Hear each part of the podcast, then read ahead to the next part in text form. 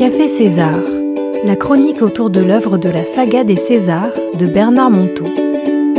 Bienvenue au Café César. Chaque semaine, je vous invite à plonger dans une page un extrait issu de l'œuvre de Bernard Monteau, César l'éclaireur. Alors aujourd'hui, nous allons nous intéresser à la page 30 du chapitre 2. On, a- on va plonger dans le chapitre 2 avec mon ami Patrick Fijac. Eh oui, Myriam, bonjour, bonjour à toutes, bonjour à tous. Un passage, encore un passage qui ne manquera pas peut-être de vous interpeller, On de vous Patrick. surprendre. Sa femme était morte il y a dix ans à peine. Ils avaient habité quarante ans dans le village voisin. En comptant sur mes doigts, il devait avoir à peu près 80 ans. Je crois bien qu'il avait dû soigner des gens. Rebouteux Sorcier Magicien Allez savoir avec ce diable d'homme. Un jour, il s'était retiré seul dans la grande bâtisse, la sauveterre comme il l'a nommée, parce que le pays s'appelait ainsi. Ensuite, ce fut mon tour pour la forme. Forcément, il savait déjà tout.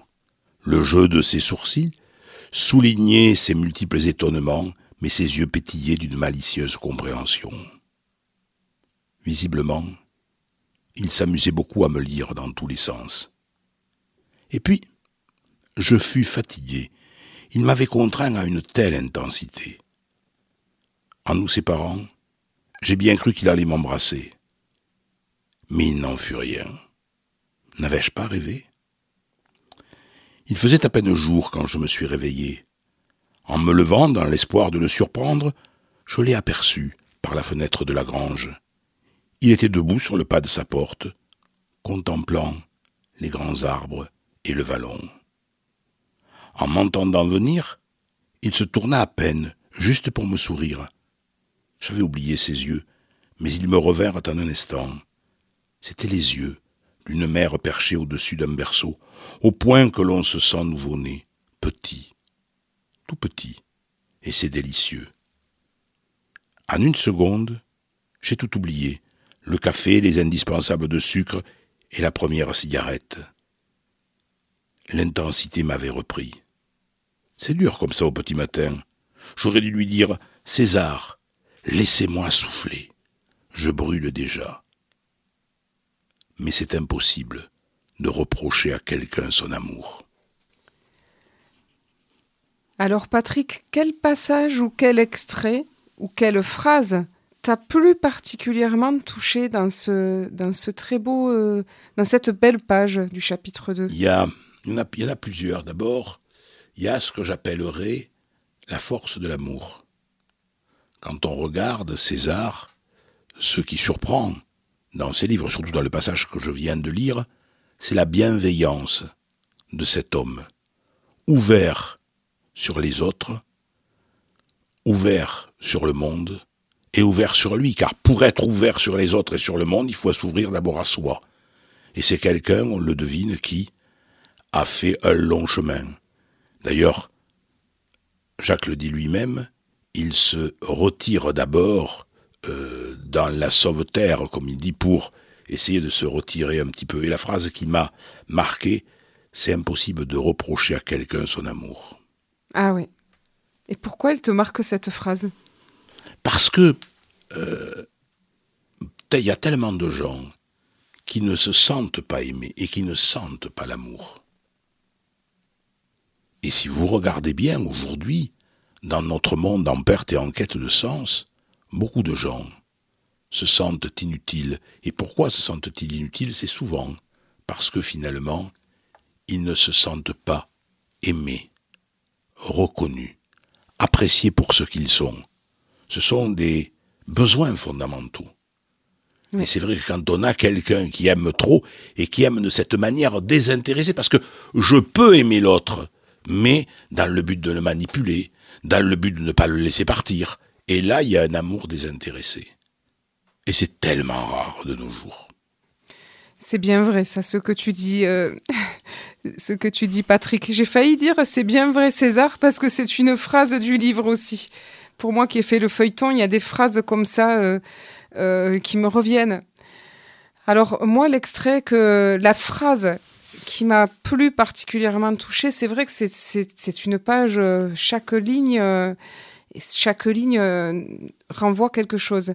Mais je, je vais m'arrêter plus particulièrement sur le passage, alors je l'ai pas sous les yeux, c'est le passage où il, où il voit dans les yeux comme le regard. C'étaient les yeux d'une mère penchée au-dessus d'un berceau, au point que l'on se sent nouveau-né, petit, tout petit, et c'est délicieux. Ah oui, oui, oui. Alors ça, c'est vrai que quand on a la chance de rencontrer quelqu'un qui a ces yeux-là, on se sent immanquablement comme un petit enfant de trois ans. Et je, si je peux me permettre, c'est vrai que l'auteur Bernard Monteau parle souvent de Guita Malas, qui est représenté par César. Et qui, euh, qui il, dit souvent, mais moi quand elle me regardait, j'avais l'impression, elle me regardait comme si j'étais un enfant couche culotte et qui avait trois ans. Et, euh, et, et, aussitôt, euh, euh, ça fait ça fait fondre tous les jugements qu'on peut avoir sur nous, parce qu'on se trouve un peu bête, on se trouve un peu éléphant, on se on, on, on, se, on se prend le nez des fois dans nos bêtises euh, quotidiennes, euh, dans nos maladresses. Et puis quand on a un regard comme ça, tout d'un coup, finalement, ça nous aide, nous, enfin moi si on me regarde de cette manière alors que je suis en train de faire quelque chose que j'estime être pas très très bien, une bêtise. Euh, dernièrement, euh, quelqu'un me disait mais tu parles trop là, tu me saoules. Alors forcément d'emblée, euh, oh ben bim, puis je me juge. Mais si j'ai un regard sur moi comme, puisque comme on, le disait la dernière fois, Jacques c'est moi, mais c'est aussi un peu César. Si j'arrive à avoir ce regard comme ça, d'une ma maman qui me regarde comme si j'étais un petit enfant de trois ans, eh bien, tout d'un coup, je me juge plus d'avoir euh, eu cette, euh, cette attitude qui est plus forte que moi, puisque je suis comme ça. oui, c'est vrai, c'est vrai. Et ce passage est intéressant, effectivement, de, de voir comment euh, l'amour rend plus fort. Et l'amour, finalement, donc, euh, on est des êtres d'amour. Et c'est l'amour. Ce qu'il y a de terrible, c'est que l'amour rend malade. On peut mourir d'amour, mais on peut aussi guérir d'amour. Il y a des amours qui tuent et des amours qui guérissent. Alors, est-ce que ça serait le message que te souffle César dans le creux de l'oreille mmh. Le message, euh, si on extrait tout ça, ce qui nous a touchés, qu'est-ce qu'on pourrait avoir comme message pour nous, pour la vie? J'allais dire, c'est euh, prends soin de toi pour prendre soin de l'autre. Prendre soin, c'est important. Dans ces deux mots, il y a tout. Et ça commence par soi d'abord. Si je ne m'aime pas moi-même, je ne peux pas aimer les autres. Si je ne me fais pas confiance, je ne peux pas faire confiance aux autres. Et si j'ai une vision de moi qui est négative, fatalement, je vais avoir une vision négative du monde qui m'entoure. C'est-à-dire tout commence par moi, tout y revient.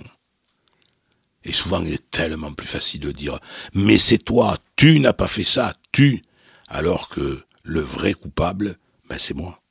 On est uniquement, on est l'unique coupable. L'autre n'y est pour rien. C'est ce qu'on disait la semaine dernière. C'est la partie de moi qui refuse de voir un certain nombre de choses qui oui. parlent. Il faut se dépouiller comme des oignons, tu sais, quand il y a des... Jusque, et, et c'est un travail de toute une vie. C'est vrai. C'est très juste.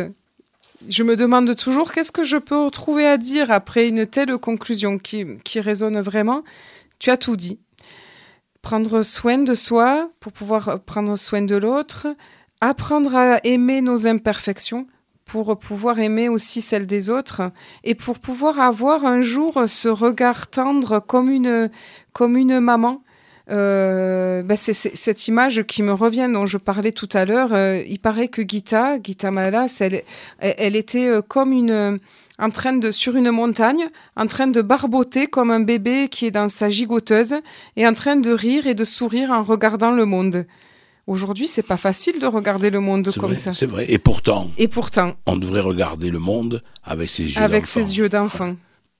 Merci Patrick et à la semaine prochaine. À la semaine prochaine.